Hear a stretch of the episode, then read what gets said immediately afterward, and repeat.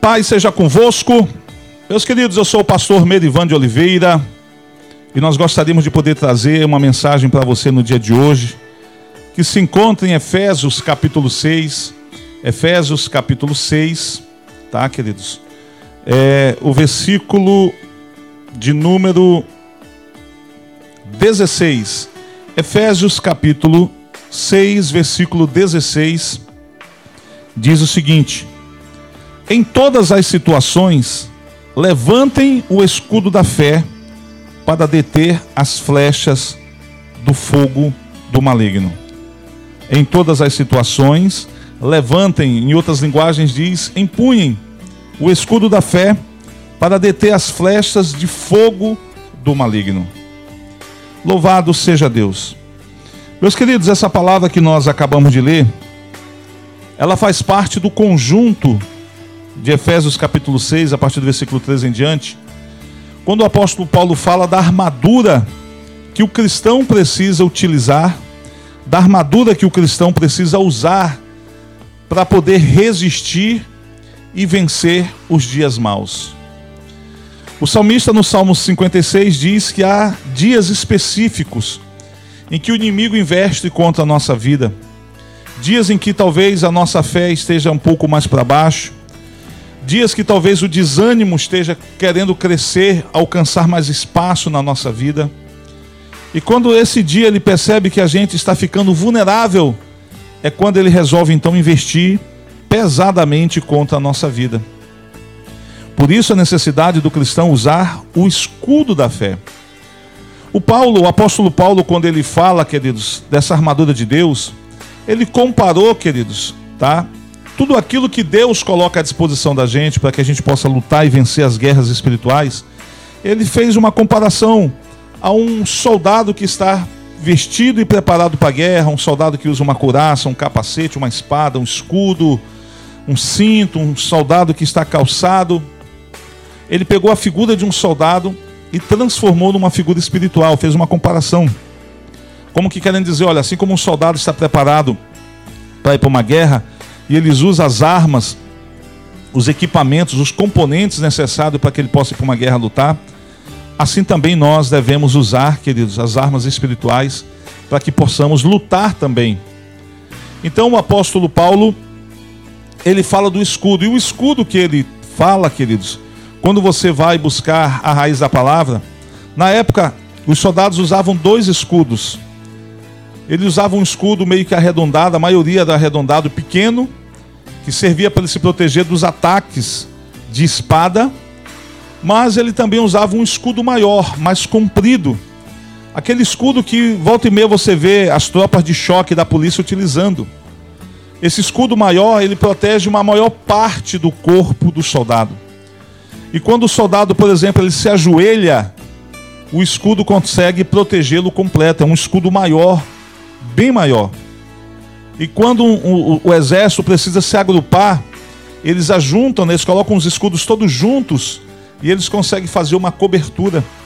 Esse escudo maior ele era necessário porque quando eles estavam numa guerra, uma das armas que era utilizada na guerra era justamente a chuva de flechas. O exército inimigo, quando via um outro exército aproximando, ele chamava os arqueiros, e eles então, que eles entesavam seus arcos, seus arcos, e eles então lançavam suas flechas. Então via uma chuva de flecha. Se ele estivesse usando aquele escudo pequeno, que serve para guerra na hora de lutar com espada, aquele escudo pequeno não protegeria o corpo todo. E o corpo então poderia ser atingido por alguma flecha. Mas já esse escudo maior, da qual Paulo se refere, ele consegue proteger o corpo do soldado, ainda mais quando esse soldado se ajoelha. Deu para entender então, queridos? De joelhos na presença de Deus, esse escudo da fé nos protege e nos livra, queridos, de toda investida do inimigo. Então, queridos, o que, que venceu o escudo da fé? Como o nome já diz, fé. Fé, como todos nós sabemos, é uma crença, crença em algo, em alguém, em alguma coisa. No nosso caso, é uma fé, uma crença no Senhor nosso Deus. O Deus criador de todas as coisas. O Deus que tudo fez, o Deus que tudo pode fazer. O Deus que deu seu filho para morrer numa cruz e com a sua morte ele conquistou na sua ressurreição uma nova vida para todos nós. Hebreus capítulo 11, versículo 1, nos dá o conceito de fé. Que fé, que fé é crer nas coisas que não se veem. É criar uma esperança, uma expectativa em coisas que não estão ainda presentes na nossa frente, mas que nós sabemos que estarão. Fé é isso. Eu costumo comparar fé, eu sempre digo com relação, eu sempre dou esse exemplo, principalmente no Dia das Mães, quando chega maio, a gente fala dessa fé, fala desse exemplo. Você vê uma, uma mulher que está grávida do primeiro filho. Não tem quem a convença que ela ainda não é mãe. Todos, todos, para quem ela possa falar, ela sempre vai dizer que ela é mãe. Mesmo ainda não tendo dado a luz ao filho, ela se considera, ela se considera mãe. Ela se acha mãe, mesmo ainda não tendo gerado, tendo gerado filho, mas não tendo dado luz ao filho mas ela já se considera mãe. Vai dizer que ela não é, que você vai arranjar uma confusão muito grande. Então, queridos, é interessante que a gente possa usar a fé de uma forma verdadeira, que a gente possa usar, queridos, a fé de uma forma que a gente consiga trazer à existência a palavra de Deus e aquilo que nós cremos. A fé na palavra de Deus, nas promessas de Deus, irá nos proteger contra toda e qualquer investida do inimigo. A pessoa que tem fé, o próprio Senhor Jesus disse que alguém que tiver fé poderia dizer ao monte: te, lança, te levanta daqui e te precipita ao mar. É lógico que o Senhor não está falando dos montes físicos, das montanhas, mas dos montes de problemas, de preocupações, de dificuldades. Você poderá dizer pela fé: levanta-te daqui e te precipita no mar. Você poderá dizer: sai da minha vida, sai da minha casa, sai da minha família, e com certeza, queridos, aquele mal vai sair. O que nos leva a fazer isso é a fé. Nós temos fé de que o Senhor pode nos curar, que o Senhor tem poder para nos curar, que o Senhor quer nos curar. Quantas pessoas já foram curadas por meio da fé? Quantas portas já foram abertas por meio da fé? A fé, queridos, é a marca, é uma das marcas principais na vida do cristão. Não somente a fé, mas também a obediência. Eu costumo frisar quando os discípulos foram chamados pela primeira vez de cristãos, lá na cidade de Antioquia, Barnabé que pregava a palavra e que anunciava Jesus Cristo para as pessoas, as pessoas chamaram ele de cristão, porque ele era um homem de bem, era um homem cheio do Espírito Santo, mas principalmente era um homem de muita fé. O que ele dizia que haveria de acontecer, acontecia. Queridos, o que está faltando para muitos de nós é uma fé verdadeira no Senhor, uma fé genuína, uma fé que não tem dúvidas, uma fé que não está manchada pela dúvida. Crer, queridos, não é dar um passo no escuro. Crer é dar um passo em direção à luz.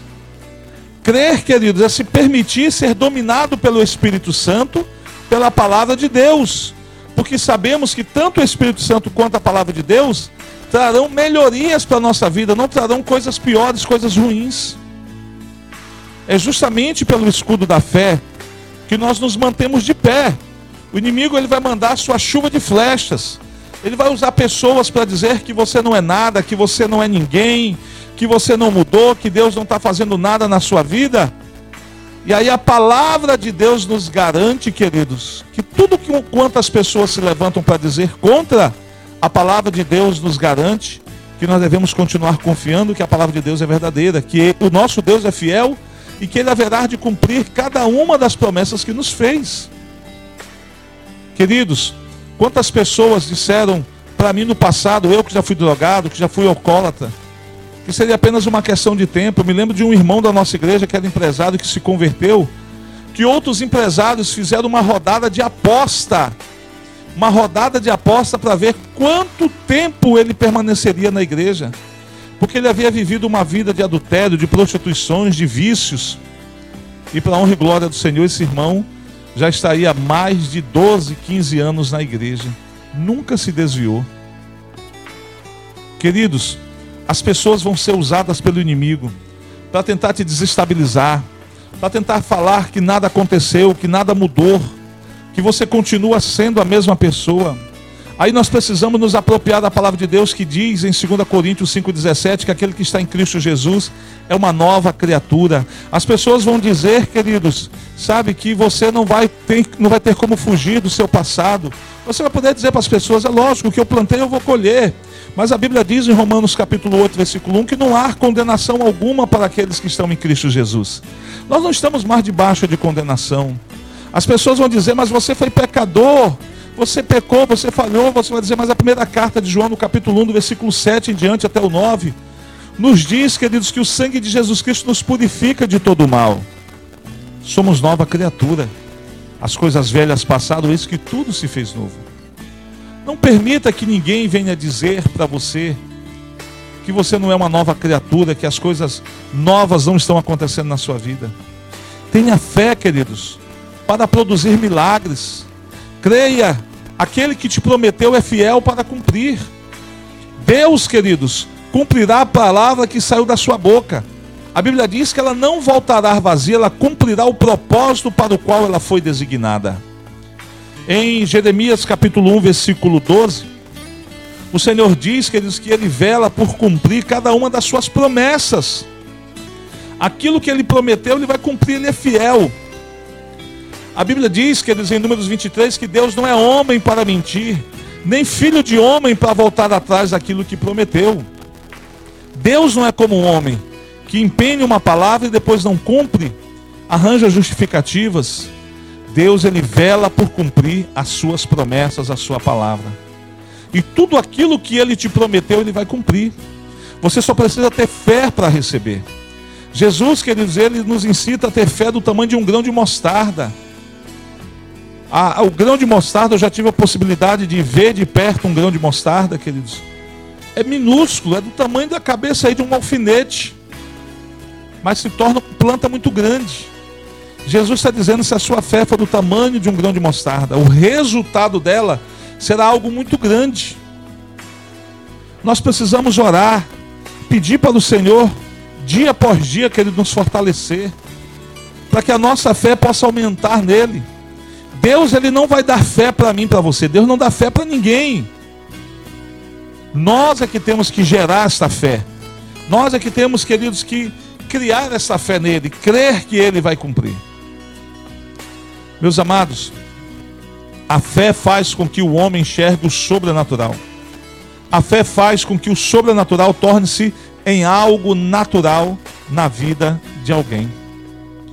Então o escudo da fé ele serve para proteger o cristão contra os dardos inflamados do maligno, contra as flechas que o maligno lançar contra nós. Você vai usar a palavra, a fé na palavra para se proteger contra toda investida do inimigo. Por isso, meus amados, eu quero dizer para você: mantenha-se firme, continue tendo fé no Senhor, continue tendo fé na palavra de Deus, não desista. É apenas uma questão de tempo. Lembre-se que o tempo de Deus é diferente do tempo do homem. O tempo de Deus, queridos, é o Kairós. É aquele tempo onde um dia como mil anos e mil anos como um dia. O tempo do, homem, do homem é o Cronos. O Cronos já vem, queridos, é a palavra que designa cronometrar, que você consegue medir, mensurar. É o dia com 24 horas, é uma hora com 60 minutos, é um minuto com 60 segundos, então você consegue mensurar. Você consegue medir, mas o tempo de Deus não. Entenda que Deus não se atrasa. Deus sempre vai chegar no momento certo, na hora certa na sua vida. Agora, a nossa fé pode fazer, queridos, com que a bênção chegue no momento certo, na hora certa, ou que não chegue. Tudo depende da fé. Eu criei, quando eu recebi Jesus, eu criei que Jesus morreu na cruz por mim. Eu criei que ele levou sobre si os meus pecados. Eu criei que eu era um pecador, queridos. Eu acreditei, não, eu, eu sou um pecador. Eu preciso da misericórdia do Senhor, eu preciso da salvação do Senhor. Então eu recebi Jesus como Senhor e Salvador e passei a crer nas suas promessas. E eu pude ver ao longo dos anos cada uma das suas promessas se cumprir na nossa vida. Há um trecho na Bíblia que diz que Deus faz com que a estéreo se torne mãe de filhos. Essa palavra se cumpriu na minha casa. A minha esposa, queridos, era estéreo. E Deus, e Deus fez com que ela se tornasse mãe de filhos. Quantas promessas Deus fez que se cumpriu na nossa vida. Quando eu cheguei na igreja, eu cheguei arrebentado, ferido espiritualmente, emocionalmente, doente, com doenças no corpo. A fé na palavra de Deus fez com que os milagres acontecessem na minha vida e nós fomos curados. Meus amados, eu quero dizer para você que está me ouvindo, está ouvindo essa mensagem, não desista, não pare de crer, continue crendo, continue acreditando Deus vai cumprir tudo aquilo que te prometeu. Ele é fiel e justo para cumprir a sua palavra, para cumprir aquilo que te prometeu. Levante esse escudo da fé. A palavra de Deus te protege, a fé te protege contra a investida do inimigo. O inimigo vai tentar te atacar, vai tentar desestabilizar, mas é a fé na palavra de Deus, é a fé nas promessas de Deus que vai fazer, queridos, com que a gente permaneça de pé. Eu quero deixar essa palavra para você.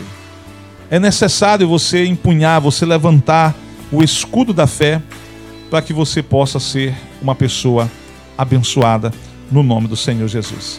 A palavra de Deus, ela tem poder. E meus queridos, eu vou ler para você aqui uma reflexão que diz assim, ó: George Whitefield, o conhecido pastor metodista, estava pregando ao ar livre na cidade de Exeter, na Inglaterra. Entre os que assistiam havia um homem que fora ouvi-la, ouvi-lo, não porque gostasse da pregação, mas para lhe atirar pedras que levava nos bolsos. O homem ouviu por algum tempo a pregação da palavra de Deus, enquanto aguardava a oportunidade de apedrejar o pregador. Chegou a ter uma pedra na mão para atirá-la. Porém, Deus falou-lhe através das palavras do pregador, de modo que se converteu. Ao terminar, o homem foi falar com o pregador e disse-lhe: Veja só, vim ouvi-lo para apedrejá-lo, mas o Espírito Santo convenceu-me do pecado. Queridos, a fé no Senhor protege você. O que esse homem viveu, eu já vivi na minha vida muito tempo atrás. Havia um homem que morava com uma mulher, a mulher frequentava a igreja, a igreja que eu era auxiliar de pastor, eu era co-pastor. E esse homem, ele ficava sentado do outro lado da rua ouvindo a pregação. E quando chegavam os dias que eram os dias que eu pregava, ele não gostava da pregação que eu fazia. E ele então jurou me matar. E um dia ele criou coragem e entrou no culto armado. Ninguém sabia que ele estava com uma arma na cintura. E no momento de oração, nós chamamos as pessoas à frente para fazermos a oração. Esse homem foi e ele disse depois para nós que aquele seria o momento, quando ele fosse lá na frente, que ele estivesse perto de mim, ele iria puxar a arma, sacar a arma e atirar e ia me matar. Mas quando nós começamos a orar, ele, queridos, manifestou um demônio. E tão logo o demônio foi expulso, ele se sentiu em paz. E os pensamentos de morte que ele carregava consigo, de, de tirar minha vida, foram embora junto com aquele demônio. Ele aceitou Jesus. E depois que terminou o culto, ele veio falar comigo e com o pastor. E ele disse: Eu vim hoje para matar o pregador mas o Senhor me libertou e eu não consegui fazer isso. Queridos, a fé na proteção de Deus fez com que Deus impedisse aquele homem de tirar da minha vida. Eu quero terminar essa mensagem dizendo para você: continue tendo fé, continue acreditando. Você não está perdendo tempo.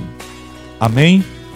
Que o Senhor te abençoe, que o Senhor te guarde, no nome do Senhor Jesus. Guarde essa palavra no seu coração em nome do Senhor Jesus. Até a nossa próxima mensagem, se assim o Senhor nos permitir. Paz seja convosco.